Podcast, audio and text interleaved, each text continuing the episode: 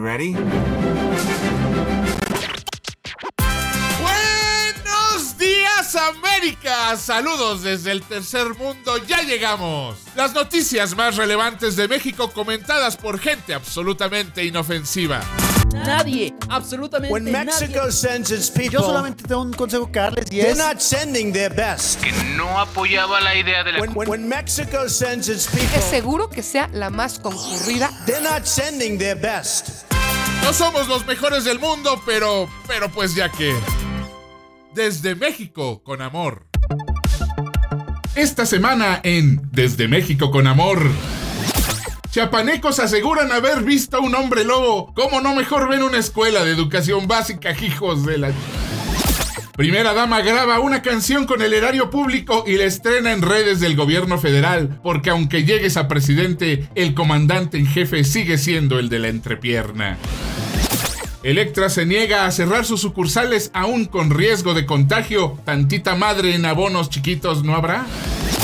Murió Gus Rodríguez. Aquí no hay punchline. Te vamos a extrañar, maestro. Se quedan con Romina Pons, Ricky Moreno, Osvaldo Casares y Ricardo Ribón. Están sobreviviendo nomás los malos. Me cae. ¿Qué mejor manera de empezar su capítulo de Desde México con Amor que con su servidor Ricky Moreno y con la gustada sección ¿Y esta semana qué hizo el coronavirus en México? Y algo más. Pero, pero no, ya en serio. Sé que no es una bonita costumbre, pero ni modo. No estamos en un summer camp, estamos en pandemia y en cuarentena. Por lo que es muy importante estar al día con la información. Yo sé, yo sé, a mí también me desgasta. Me choca ya ver puro coronavirus esto y coronavirus lo otro. Pero si no le informo a ustedes, nuestra amada audiencia gabacha, luego los vamos a ver afuera de su Capitolio Estatal quejándose del coronavirus, todos tontos y lerengos, con altas posibilidades de enfermarse de algo que sí mata y mata mucho. No como la gripe que también mata, pero tenemos la cura. Pero bueno, empecemos. Empecemos por las cosas buenas del coronavirus, como por ejemplo, si todo México está encerrado, pues seguramente han bajado los índices de violencia. Am I right? ¿Eh? ¿Eh? ¿Eh? Pues tristemente no. Y además, todo lo contrario. A pesar del confinamiento, la violencia no ha cesado.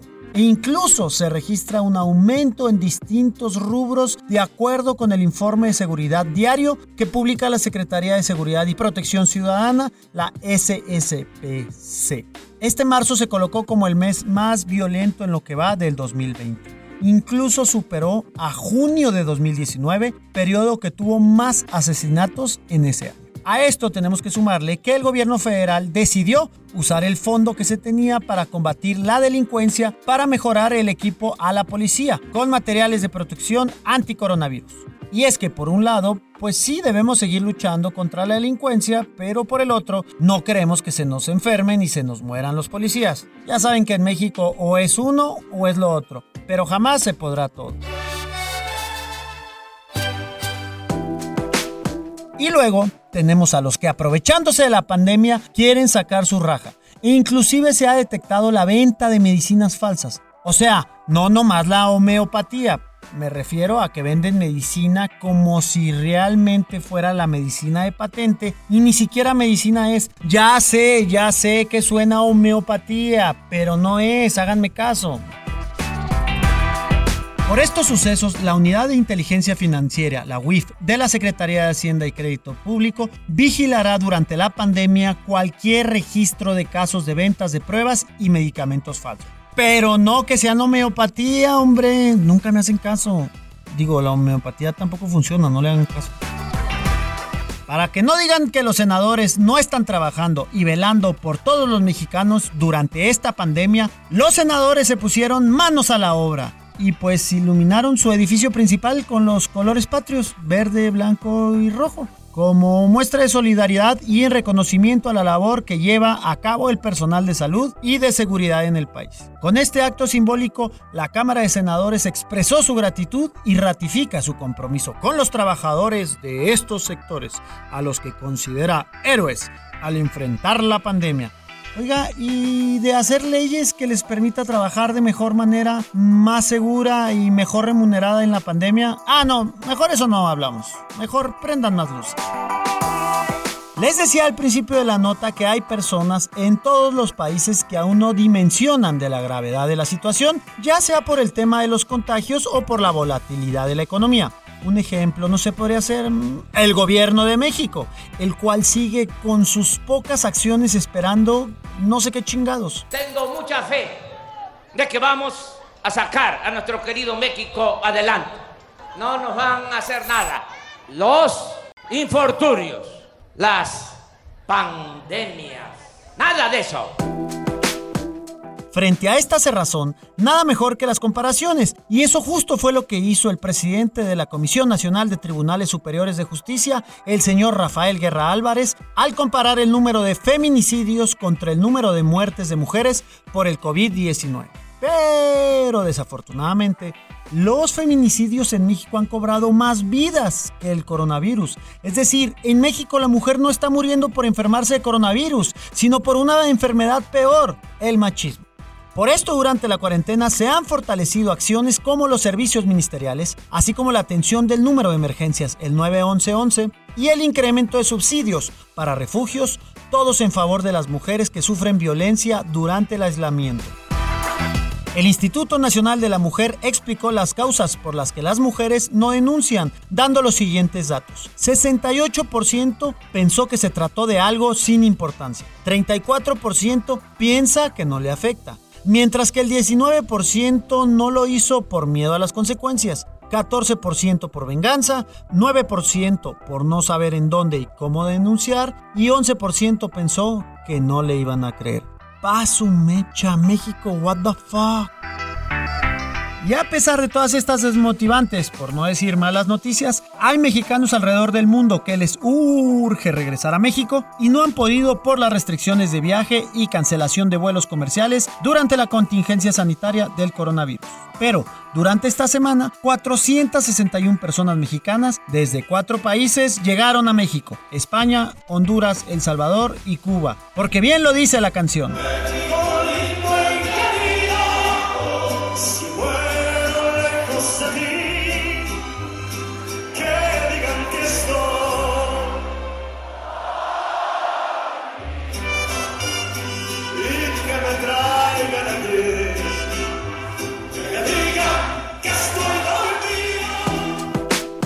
Pero pues si ya te agarró el coronavirus y no te creen que estás dormido, la Ciudad de México está recomendando no efectuar velorios ni necropsias en víctimas del COVID-19. Además, ha obligado a que se tomen precauciones con el manejo de los fallecidos por esta nueva enfermedad.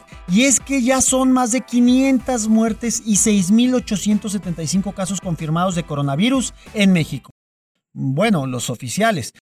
Si recordamos el modelo Centinela y lo multiplicamos todo esto por 8, ay nanita, ya andamos por los 45 mil más o menos casos y de muertos. ¿Esos también los tenemos que multiplicar por 8?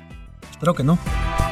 Ya para cerrar esta nota con broche de oro, además de extremar el cuidado del manejo de los cuerpos de los fallecidos por COVID-19 en la Ciudad de México, de pasada no recordaron qué hay que hacer en caso de que tiemble y además tengas coronavirus. No, no es ir a hacerse una limpia.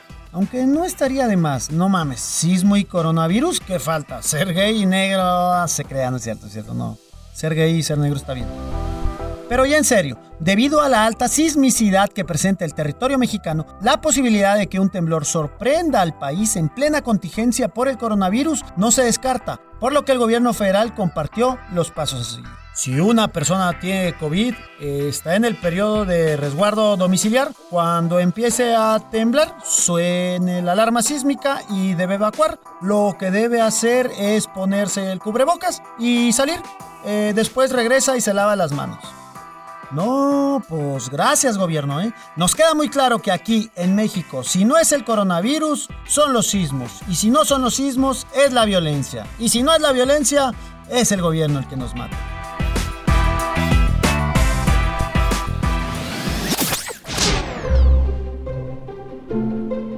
Usted probablemente conoce la hacienda Electra como el lugar donde la familia de acá va a recoger el dinero de las remesas.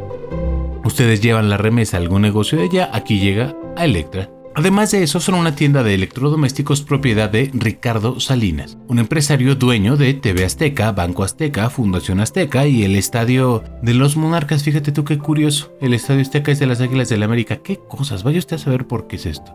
Pero, pero volviendo a Electra.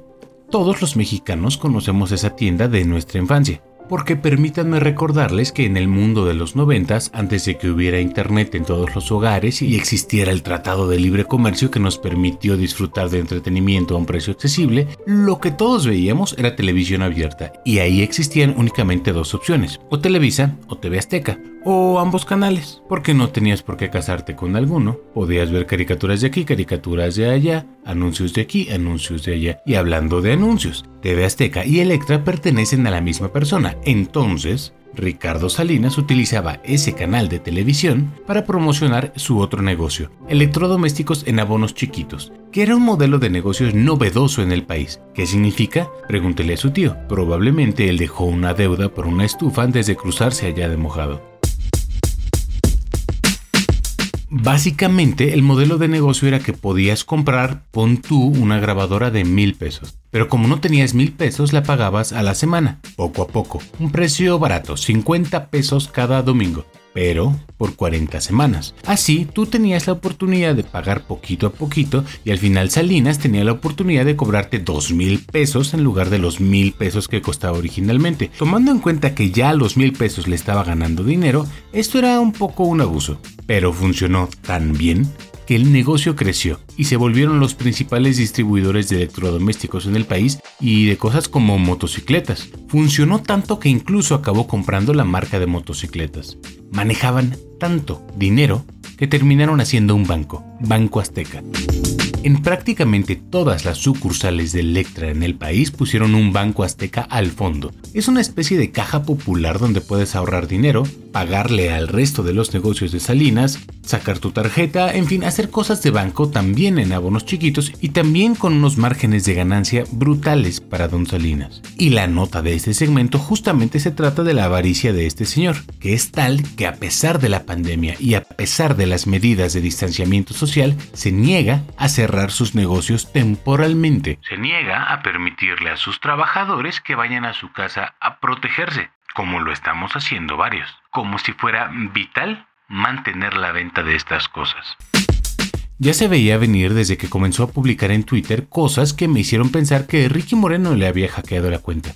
Básicamente estaba parafraseando a alguien más para decir que no, ni modo, los que tenemos menos de 60 años tenemos que salir a trabajar aún con riesgo de la enfermedad. Es mejor mantener viva a la economía que a los ciudadanos. ¡Ay, cabrón! Luego siguió desobedeciendo las órdenes del gobierno federal cuando se decretaron las medidas de sana distancia y mantuvo los Electras abiertos. ¿Cómo por qué? Porque utilizó un pequeño loophole. Como al fondo de los Electras hay un banco y los bancos tienen permiso de estar abiertos por ser un servicio esencial, dejó todo funcionando. Y sin medidas de seguridad, sin desinfectantes, sin guantes, sin cubrebocas, sin cuidar a nadie. No quiero excederme en opinar sobre Ricardo Salinas, pero los voy a dejar con este audio publicado por Animal Político, el medio de comunicación más serio del país, en el que exponen cómo en una reunión directivos de la empresa confirman a los empleados que ya ha habido contagios y que ni así van a suspender labores. Que si quieren se encomienden a Dios porque se vale tener miedo, pero también que agradezcan la oportunidad de tener un trabajo. Este es el mundo de negocios de Ricardo Salinas Pliego. Finalmente, demos gracias a Dios que tenemos trabajo. Estamos en una organización que nos cumple con un salario. Si nosotros le aventamos tierra, la gente va a dejar de comprar en las tiendas, va a dejar de usar Banco Azteca. Y entonces vendrá para abajo todo esto y entonces los expeditos seremos un montón, no unos cuantos.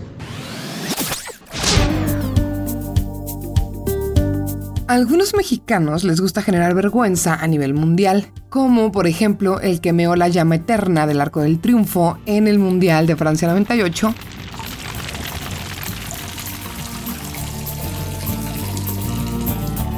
o los que acosaron a una mujer en el Mundial de Brasil y les acabaron dando una madriza. Hey, amiga. Hey, ¿entonces despedir? Ah, ¿Qué? ¿Te pega el novio o qué? Ah. Pues bueno, queridos Audible escuchas, la 4T no quiso quedarse atrás y mandó a Rocío la secretaria de Energía del país, a ser el oso internacional ante la OPEP, o sea, la Organización de Países Exportadores de Petróleo. La secretaria de Energía hizo que la reunión se alargara horas porque no quería bajar la producción de petróleo mexicano cuando todos los demás países estaban de acuerdo. A ver, con peras y manzanas. El petróleo como casi todo en este mundo, se rige por la ley de la oferta y la demanda. Como el coronavirus ha colapsado múltiples industrias desde que empezó a principios de este año, pues el mundo necesita menos petróleo.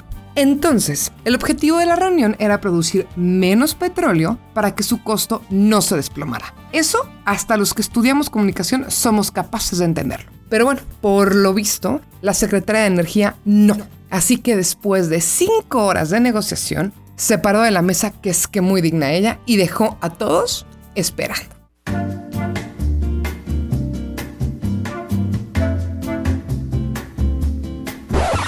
En ese momento, empezó incluso a circular información de que podrían sacar a México del acuerdo. Lo que pasó después es que México dijo, ok, sí le entro, pero en lugar de bajar la producción a 400 mil barriles, lo vamos a bajar nada más 100 mil. Todavía después de esta novela, este drama y este berrinche, porque no fue otra cosa, múltiples periodistas internacionales especializados en el tema se burlaron de Nale y obviamente de México.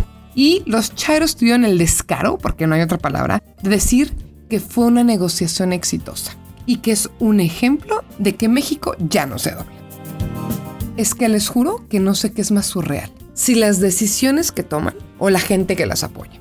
En fin, la comunicación sobre el tema llegó al grado de inventar que todos los involucrados habían aplaudido a México y su decisión. Y de nuevo tuvo que salir un periodista internacional, uno que créanme, no está pagado por la mafia del poder, ni por el PRIAN, ni por ninguna oposición imaginaria de la 4T, a desmentir el hecho, compartiendo el video completo donde se puede notar que el aplauso es por la conclusión de la reunión, no por otra cosa. Mentiras, mentiras, y más mentiras. El tema sigue en desarrollo y seguramente les platicaremos qué pasó en el siguiente show, pero mientras puedo decirles dos cosas.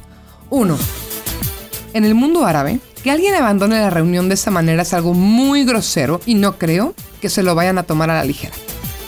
Dos, Trump tuvo que entrar a hacernos el paro con el excedente de barriles. Y créanme que como mexicano, si hay alguien a quien no quieres deberle un favor, es a Trump.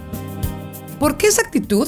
Pues bueno, me atrevo a asumir que es porque el gobierno de López Obrador ha apostado muchísimo a la industria del petróleo para salvar al país. La refinería de Dos Bocas en Tabasco es uno de los proyectos estrella de este gobierno. Y ya sabemos que AMLO es medio terco, así que nada, ni los manglares, ni la caída del petróleo, ni el hecho de que existen energías mucho más sustentables y eficientes, lo van a hacer cambiar de opinión. También me queda claro que no saben de economía básica ¿En qué terminará esta novela? Pronto lo sabremos.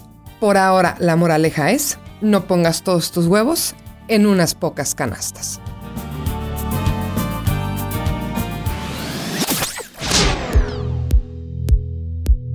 Creo que esta es la primera vez que en este programa los cuatro estamos de acuerdo con algo.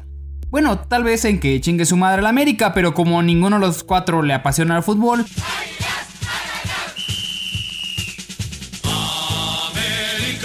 pues lo vamos a dejar pasar de largo, pero sí que la chingue. Nos acabó uniendo alguien que nunca conocimos en persona, alguien que nos hizo imaginarnos un mundo diferente con niños rescatando princesas, ranas en patinetas, plomeros saltando tortugas, un hombre que contaba todos los secretos y trucos de este mundo que algunos podían acceder y otros solo con la imaginación. Esa misma persona que años más adelante nos haría pensar que las palabras, si estaban acomodadas de diferente manera, tenían otro significado y nos podían sacar una sonrisa.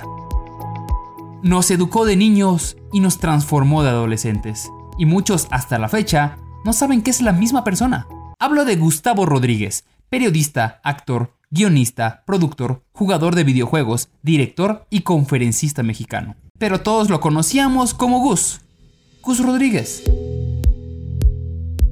En 1991, junto con su amigo Pepe Sierra, decidieron fundar la primera revista especializada en videojuegos, Club Nintendo. El equivalente en Estados Unidos a la revista Nintendo Power. Era la revista que todos queríamos tener, a pesar de que en 1991, ¿quién chingados tenía un Nintendo en su casa? Ricky, por favor, no alces tu mano, por favor. Y es que unos tales Axie y Spot se dedicaban a jugar los que se convertirían en los grandes clásicos de Nintendo: Mario, Zelda, Contra, Battletoad, Ninja Gaiden, vamos, hasta F0. Axie y Spot nos mostraban todos los trucos, mapas, ítems, en fin, lo que quisieras saber de tu juego favorito y uno como niño solo podía pensar, estos dos tenían el trabajo soñado, jugando interminables horas hasta convertirse en un experto sin que tu mamá te quisiera apagar el Nintendo a las 8.30. Años después nos enteraríamos de que Axie y Spot eran nada más y nada menos que el mismo Gus y Pepe. El éxito fue tan grande que lo trasladaron a la televisión. Nintendo Manía era todavía mejor que Club Nintendo. Porque no tenías que esperar un mes entero para ver cuáles eran las novedades. Cada sábado veíamos religiosamente a Gus decirnos más trucos. Bueno, pues aquí les presento algunos Mortal Codes que les van a ser muy muy útiles para el Mortal Kombat 3 contarnos qué nuevos juegos venían, o mejor aún, darnos la noticia de que venía otro Nintendo. Sí, además del clásico y del Super Nintendo. ¿Cuántos Nintendos más podrían hacer si las gráficas ya son perfectas?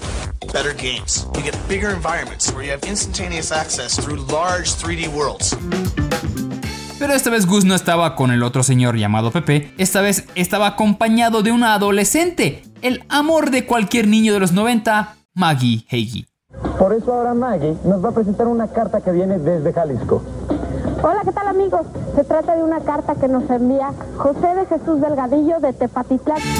Ah, sí, también salió un chamaco que la verdad nadie recuerda y otro que luego acabó saliendo en novelas, pero el punto es que Nintendo Manía cumplía la misma cuota que la revista y le daba rostro a uno de nuestros héroes, Gus. Pero no solamente lo conocemos por eso. Gus era el escritor de cabecera de uno de los comediantes más importantes en la historia de México, Eugenio Derbez. Comenzamos con calles, al derecho y al derbez. Al Derecho y al Derbez, de vez en cuando, XH Derbez, fueron programas que influyeron a cualquier persona que ha intentado dedicarse a la comedia en este país. Y es que en México Todas nuestras comedias siempre han sido una versión de I Love Lucy, comedia blanca que trata sobre familias, con risas grabadas y la misma situación de enredos una y otra vez. El conocido síndrome del chavo del 8. Al cabo que ni quería, al cabo que ni quería. Entonces, ¿por qué pelas los ojos como te colote? ¿Qué te importa? ¡Come tarta! ¡Chavo! ¡Chavo! ¡Chavo! En cambio, Derbez nos presentaba otro sistema basado en juegos de palabras. Díganme una cosa. ¿Por qué cuando un jugador entra con una plancha, al contrario, se le arruga?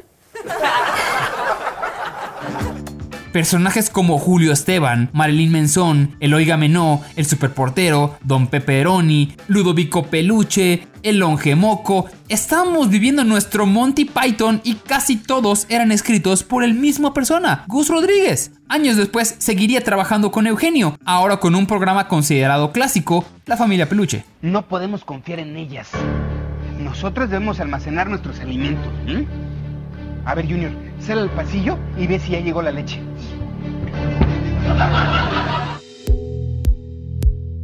Gus cayó enfermo y su sistema respiratorio empezó a fallar. Sin embargo, siempre fue una persona amable, sencilla y buscando crear nuevo material.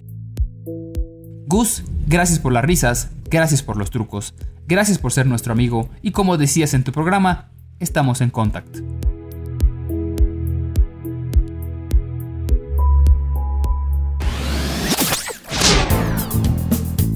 México y su cultura están empapados de mitologías que a veces mezclan la fantasía con la realidad. Significa que vamos a salir, que no es una debacle, que son mucho más nuestras fortalezas que nuestras debilidades. Nos encanta lo desconocido y si tiene algo de tétrico, mejor. Si no me creen, piensen en el chupacabras durante la época de Cedillo. Aquel ser a veces felino, a veces canino, a veces hasta infrahumano que le chupaba, como su nombre lo dice, la sangre a las cabras. Acá dejó 13 cabras muertas. No tenía nada de sangre. Se hizo un experimento genético que se escapó de las manos. O bien Jaime Maussan, que lleva décadas asegurándonos que los extraterrestres visitan constantemente nuestro planeta. Resulta que el 13 de noviembre estaban estas luces arriba y entonces súbitamente eh, vamos a ver cómo de estos, uno de estos objetos dispara. Mira, ¡pum! Ahí está. ¿Viste? Pues bueno, ahora tenemos un hombre lobo. Sí. Un hombre lobo en Chiapas.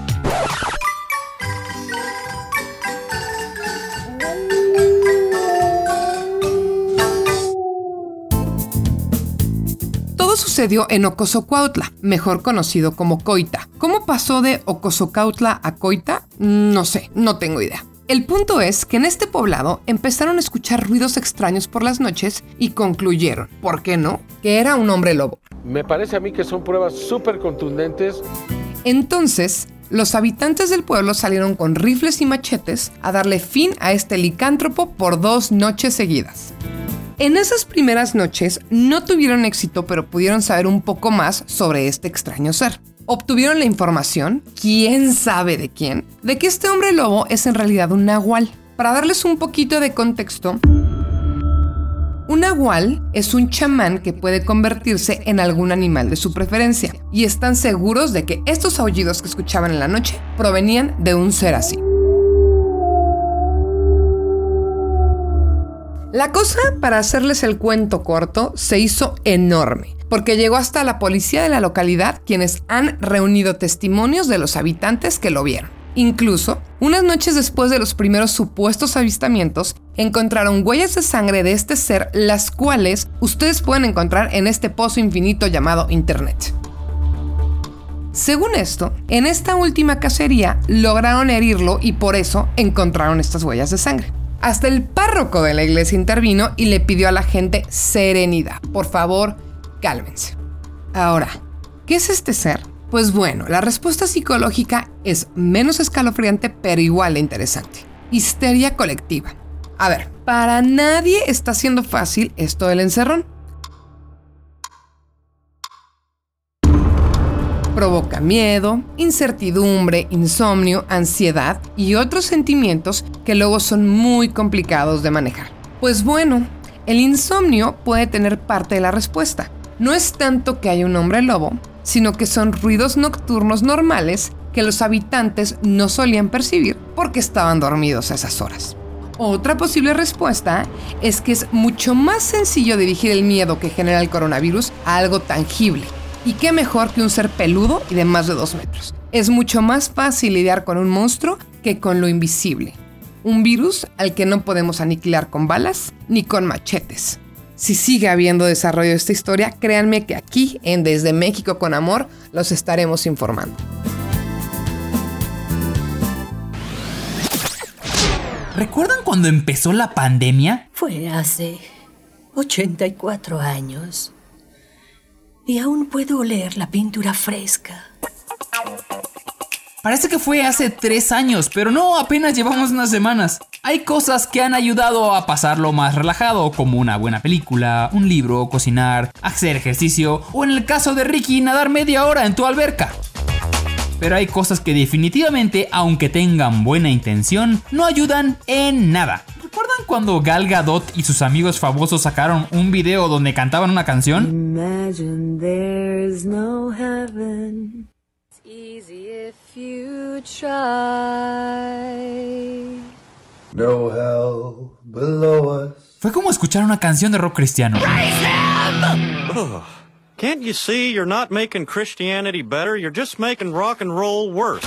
Ese horrible momento vivirá por siempre en nuestras mentes. Hagan lo que hagan, donen a quien le donen. Pues en México no entendimos la lección, incluso una famosa marca de seguros intentó hacer lo mismo, pero acabó arruinándonos el cielito lindo.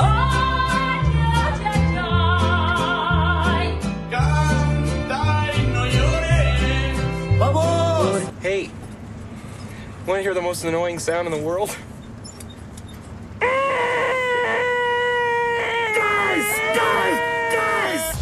Pero eso puedes esperar de los famosos y las marcas. Ellos viven en otro planeta y no tienen la menor idea de qué sucede en la vida real. Sin embargo, ya tenemos un nuevo participante en el concurso de No entienden que no entienden y es el gobierno. Efectivamente, de los creadores de Susana Distancia y la familia Casillas, llega un nuevo éxito, pero ahora en formato de 300 kbps. La canción Esto pasará.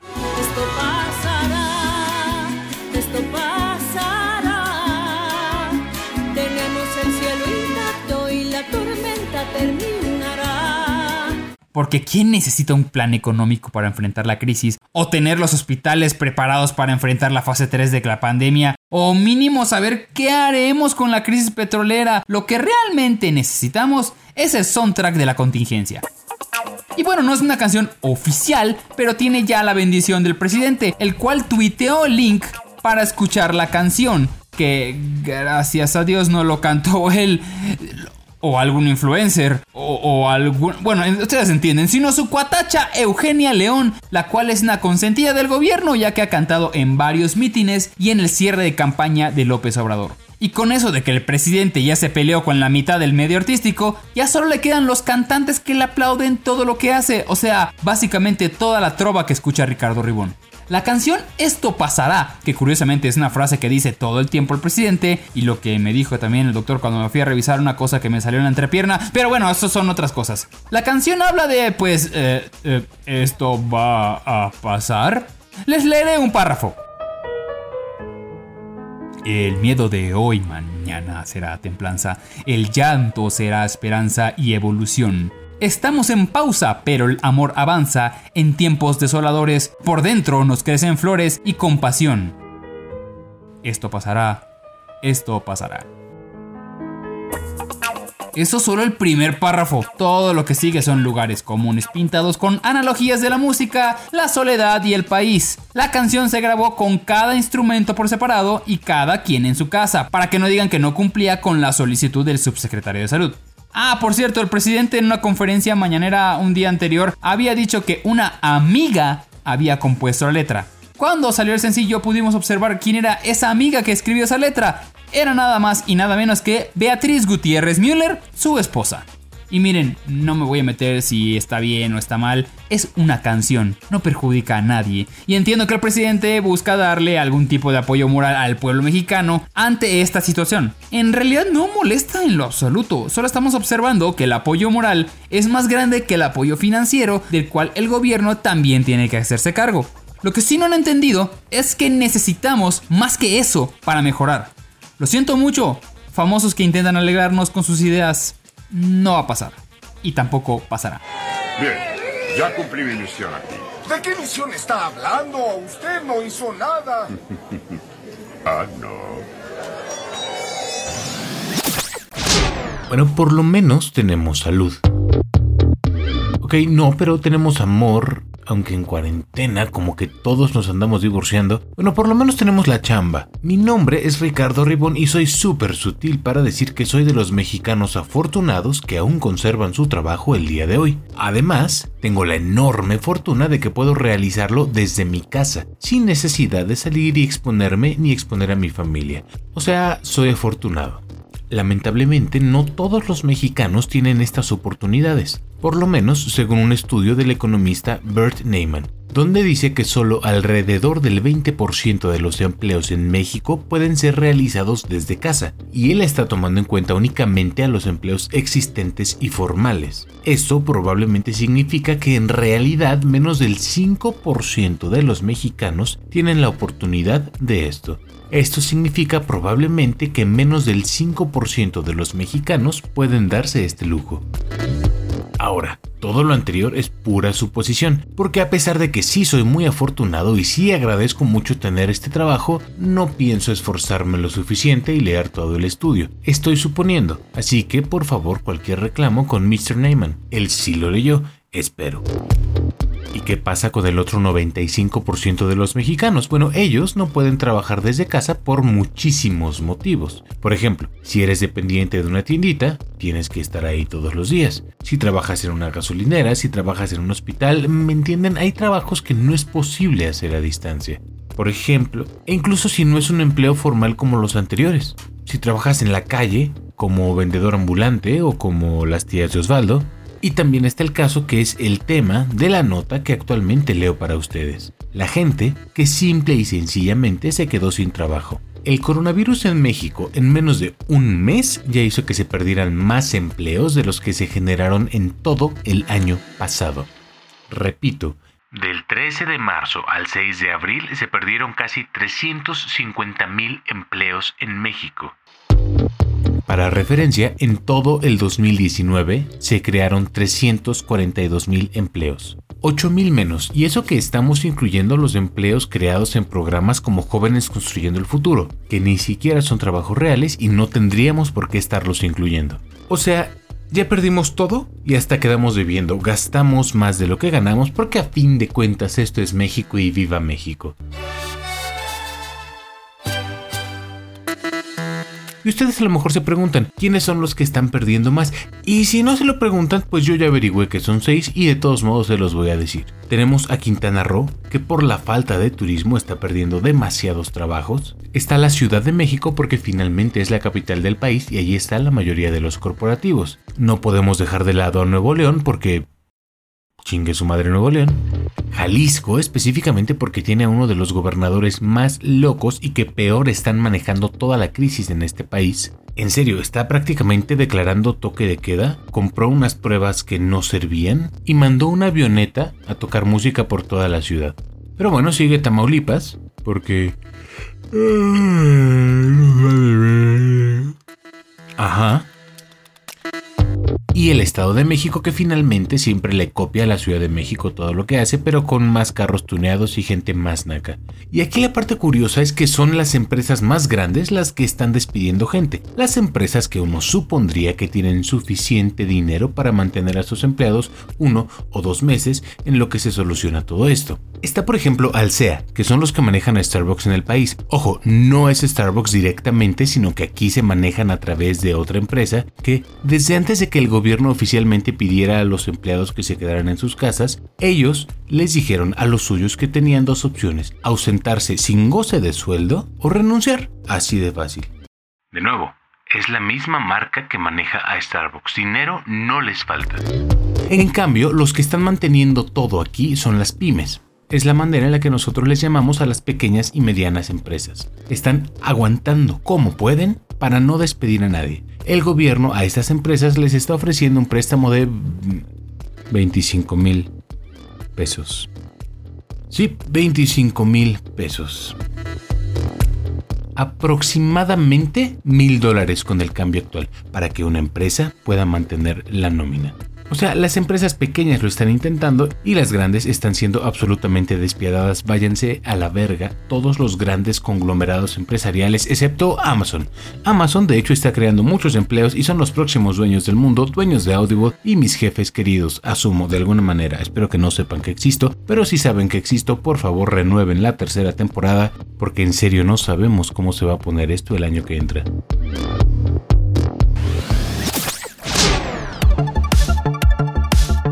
Y es así como es otro episodio. Eh, ¿Qué puedo decir? Ya no, no, tengo ni adjetivos para decir qué buenos episodios. Qué, qué bárbaro, compañeros, qué bárbaro. A mí lo que me da felicidad es estar aquí con ustedes y que no habría ninguna cuota de coronavirus, al menos en mi entorno. A mí, ¿sabes qué? Me daría mucha felicidad que pudieras acabar de masticar ese atún que estás comiendo. No sé si te des cuenta, nuestros amigos, nomás porque lo están escuchando sin video, pero yo que te estoy viendo en la reunión de Zoom, aparte que no traes playera. Perdón, espérate, perdón por estar en la naturaleza, con los grillos, con, con la gente en la alberca, viendo los delfines pasar. Eso a le encanta. Eso a López Gatel le encanta. Le encanta la idea. ¿Cómo que gente bonita? Tienes que estar aislado, Ricardo Moreno. Gente bonita de ustedes. Uy, primera vez que les echo un piropo y ve cómo se me ponen. Pues por eso, eso te pasa por decirnos un piropo. Por favor, insúltanos un poco más. Como nos están insultando, dígame. Vamos, vamos a platicar un poquito sobre, sobre los updates que mi, mi nota lo decía. Se nos olvida que todo el mundo sigue. O sea, ahorita estamos coronavirus, coronavirus, pero se siguen madreando las mujeres, las siguen matando, güey. Han crecido todos los índices de violencia en el país. Es decir, uno creería que por estar encerrados íbamos a estar más tranquilos, comiendo atún, nadando en nuestras albercas, pero no. No, Ricky, porque el, el número no lo voy a decir exacto, ¿Qué es una pero, la gran mayoría de la violencia hacia la mujer las matan en sus casas. Pero a- aparte de eso que dice Romina, yo, yo ya sabía, estaba sobre aviso por, el, por lo que pasó en Wuhan, en China. eh, era de esperarse que aumentara la violencia en casa, la violencia Claro. familiar. A mí lo que me sorprendió es que aumentó la violencia en las calles también. ¿Cómo chingados, si hay 10 personas en la calle nada más, Es que, aumenta ah, el índice no, de violencia? Ahí es donde vivimos en una burbuja, donde cierto sector es la que está haciendo el aislamiento. Es que eso es lo que, a, mí eso es lo que llegué a esas conclusiones. Después de semanas de estudio, esa fue la conclusión. sí, sí. Dije, lo que pasa es que la raza, la racita de bronce, la racita de piel, la racita que necesita la lana, sigue saliendo porque necesita tragar. Yo tengo una teoría ahí este, a- a- al respecto. Yo creo que a lo mejor tiene que ver con que eh, el hecho de que no haya movimiento, de que haya gente encerrándose en sus casas, de que se estén reforzando las medidas de seguridad en general en todo el país, también significa que hay mucho criminal que se quedó sin su fuente de ingresos. Es que- Bastante. Es que lo platicábamos. Y también que los lugares están menos resguardados. Por ejemplo, está muy fifí, pero lo que tuvo que hacer Mazarik, que Mazarik es como la quinta avenida de la Ciudad de México, Es la quinta avenida, perdón, es la quinta bueno, avenida. es, Es más. tuvieron que eh, llenar de, o sea, como bardear todos los locales porque ya estaban rompiendo vidrios y robándose las bolsas. Y apenas estamos eh, a la mitad. Yo nada más quisiera aprovechar esto para decir, en mi vida he pisado Mazarik. No sé, No Osvaldo. te pierdes de mucho. No, yo sí. Mira, la verdad es que no te voy a mentir. Digo, no he comprado nada. ¿A quién le fuiste a bolear los zapatos? Pues mira, es que por allá pasa el camión que pasa de Polanco. es muy común ese camión que pase por Mazarik. Pero no, amigos. o sea, es- sí, es, sí es un nivel socioeconómico al cual creo que ni uno de los cuatro pertenecemos. por más rico. No, pero, pero no nada más Mazarik, o sea, eh, me refiero a to- todos los criminales que cobran, por, por ejemplo, derecho de piso en el centro, en los locales del centro, en las tiendas, etcétera. A mí se me hace que Si están cerrando ustedes tiendas y demás. Glorificando mucho eso. También acuérdense que en Mazarik es donde más se consume droga y más cara. O sea, también ese barrio.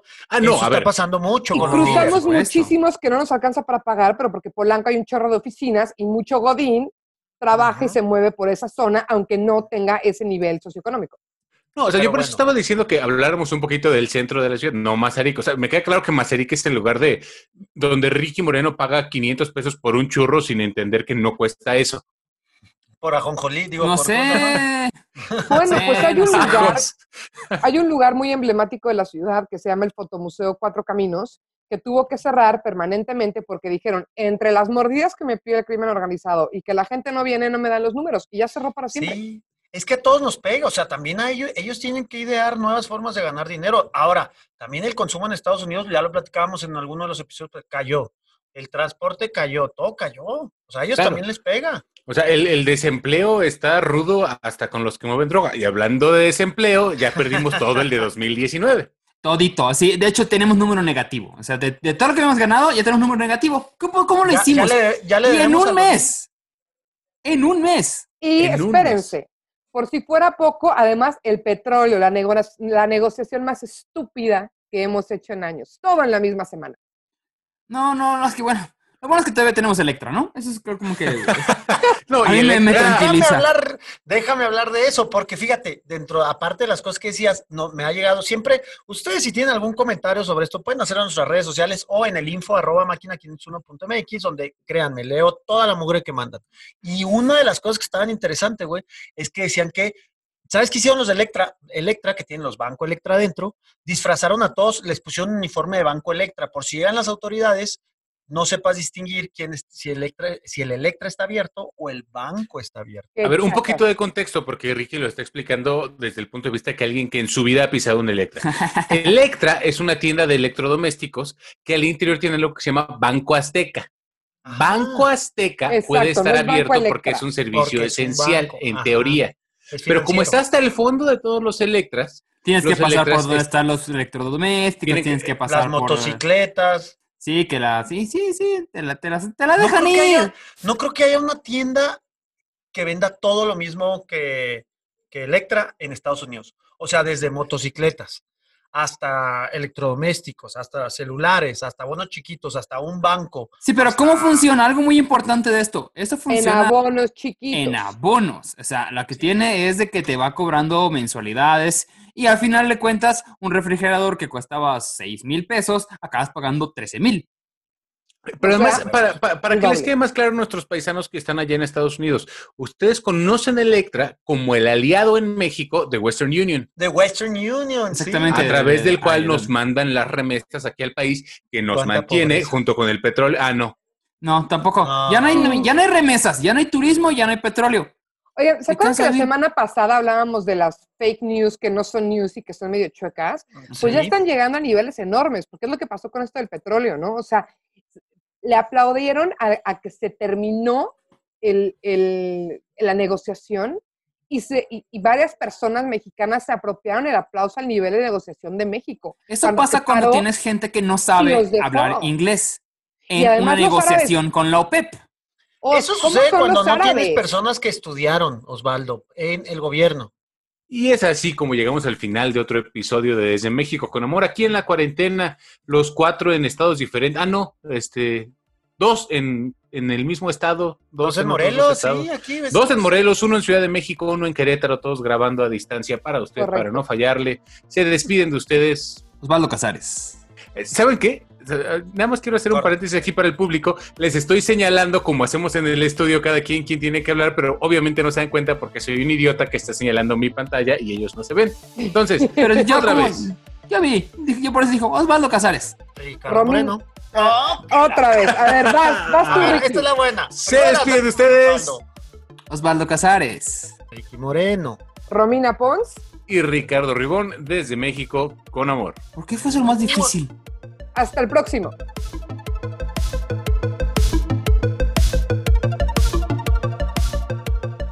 Esto fue una producción original de Máquina 501 para el mundo. De nada, mundo. Productor ejecutivo Manny Mirabete.